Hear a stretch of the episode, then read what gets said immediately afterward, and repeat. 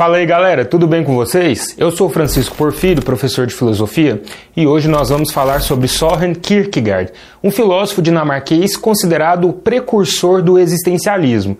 Mas antes de passar para o nosso vídeo, se inscreva em nosso canal, ativem o sininho para receber as notificações e deixe aquele like aqui no vídeo também. Galera, vamos lá. É, Soren Kierkegaard, ele era dinamarquês, um fato que é curioso porque se a gente for pegar a maioria do, dos pensadores do seu tempo, né, nessa virada século XVIII para século XIX, eles estavam naquele eixo ali, Alemanha, França, Kierkegaard não, Kierkegaard ele vem da Dinamarca, né, ele está escrevendo em uma língua é, pouco difundida, difundida dentro da Europa, mas ele traz ideias muito interessantes principalmente relacionadas ao cristianismo. Kierkegaard era cristão, mas ele traz uma nova interpretação para o cristianismo. Tá? Tanto é que ele teve que escrever em alguns momentos usando pseudônimos, né, em alguns momentos, por conta de, de uma, vamos dizer assim, de uma colocação dentro da obra dele, né, ele queria fazer uma espécie de diálogo dele com ele, com ele mesmo, com alter egos, mas não só por isso, porque ele também precisou, em alguns momentos, é, meio que disfarçar aquelas suas teorias sobre o cristianismo. Tá? Ele está trazendo uma nova interpretação que, segundo ele, a história ela tinha criado uma espécie de ofuscamento do cristianismo, né? ela tinha ali é, invertido o real sentido do cristianismo, tá? e ela tinha criado com isso uma espécie de cultura cristã superficial. É, Kierkegaard ele vai ser contra essa coisa de, de uma cultura do cristianismo. Né? Para ele tinha a cristandade, né? o, o, a fé das pessoas, e isso sim deveria ser cultuado, e não criar essa cultura cristã da religião, da institu institucionalização. Porque se a gente for parar para analisar a obra dele, ele muitas vezes ele está indo contra mesmo a, o tornar o cristianismo uma instituição, tá? pelo menos no modo como isso foi feito.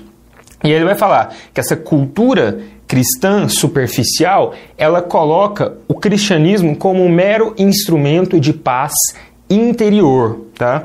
Só que para Kierkegaard, o cristianismo muitas vezes ele vai ser um motivo de angústia, de conflito.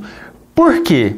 Porque se a gente for parar para pensar, o cristianismo ele está dentro, né, a cristandade, o que ele chamaria de, de cristandade, está dentro ali do horizonte de escolhas do homem, porque o ser humano ele tem possibilidades de escolha. Tá? Ele é livre, ele tem a sua liberdade para Kierkegaard, e dentro dessa liberdade ele escolhe seguir a sua fé, né? ele escolhe aquilo para ele é, ao escolher, ele tem a possibilidade de cair no conflito. Por quê?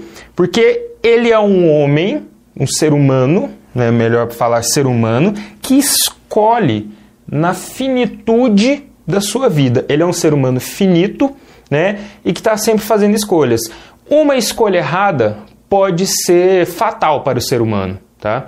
Isso é um objeto de angústia que a gente vai falar daqui a pouco, mas é, só para pegar um exemplo, né, exemplo bíblico que Kierkegaard usa, o de Abraão, quando, quando Deus o intima a sacrificar o seu filho em nome da fé, o seu filho primogênito, e Abraão resolve acatar aquela, né, escolhe aceitar aquilo. Por quê? Porque ele estava seguindo a sua fé, né? Até que no final das contas, é, isso era só uma provação, né? Abraão não, não, não sacrifica o seu filho realmente na história bíblica, mas ele caiu nesse conflito, né? ele caiu nesse momento de angústia, tá? um momento angustiante.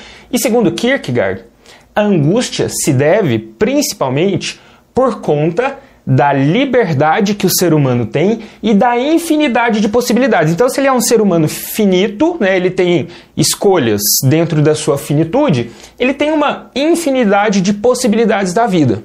Tá? E aí é meio que né, essa contradição que leva o ser humano à angústia. Veja bem, qualquer escolha que eu tomar para mim, né, isso pode ser fatal, isso pode mudar completamente a minha vida. E é interessante falar também que Kierkegaard ele estava meio que colocando que o ser humano ele tem, é, por mais que ele se prepare para algo, por, por, mais que ele queira algo, pode ser que as coisas não aconteçam do modo como ele queria, como ele desejava, como ele planejou.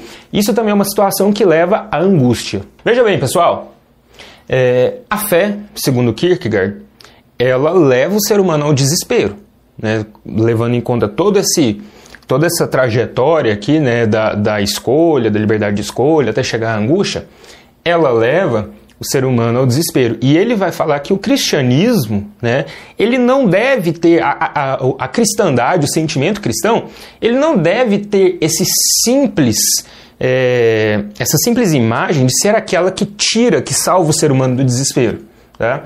E ele vai tá falar também que a filosofia ela não deve jamais justificar a religião, como já fizeram, como já usaram a filosofia para justificar a fé. Ele fala, não, a fé ela tem a sua parte de escolha, aquela parte que o ser humano escolhe tudo, mas a partir do momento que ele entra naquilo, que ele escolhe aquilo para ele, é puro sentimento, né? Não tem uma, não tem que ficar racionalizando aquilo.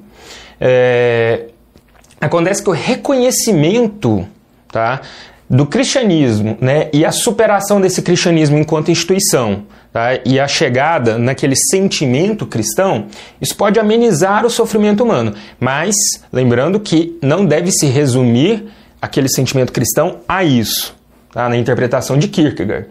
E aqui ele está sendo uma espécie de precursor do existencialismo né, e até de algumas ideias dentro da fenomenologia, que são duas correntes de pensamento que viram com força no século XX, porque ele está falando primeiramente que a filosofia ela deve se ocupar dos objetos da existência concreta, daquilo que está ligado à existência humana concreta, né? daí o existencialismo. O ser humano existe, né? primeiramente ele existe, ele está aqui. E nisso ele está fazendo uma crítica e um ataque a filósofos como é, Hegel, como os idealistas, né, que estavam fazendo uma filosofia teórica, preocupando somente com ideias, com idealismo, e também aos metafísicos. Ele está falando, não, né, a existência concreta humana, real, é aquela que deve, que deve colocar aqui, que, que deve ter importância para a filosofia. Né? A filosofia ela deve partir primeiramente disso. Com isso, ele está influenciando pensadores como, por exemplo, Martin Heidegger, né, lá no século XX, como Jean-Paul Sartre, né, que são os pais do existencialismo, como Edmund Husserl na fenomenologia. Todos eles, todos esses pensadores, né, da, da virada do 19 para o 20, principalmente no século 20, eles estão aqui pegando referenciais em Kierkegaard. E, por último, né, ele coloca uma, uma ideia que vai aparecer com muita força, que vai ser a tese central de Jean-Paul Sartre na sua teoria existencialista, que a existência é liberdade, a existência é a liberdade, não é? Porque aí o ser humano ele existe e ele se faz a partir da sua liberdade pessoal, da sua liberdade de escolha. Escolhendo, ele se faz, ele se constrói.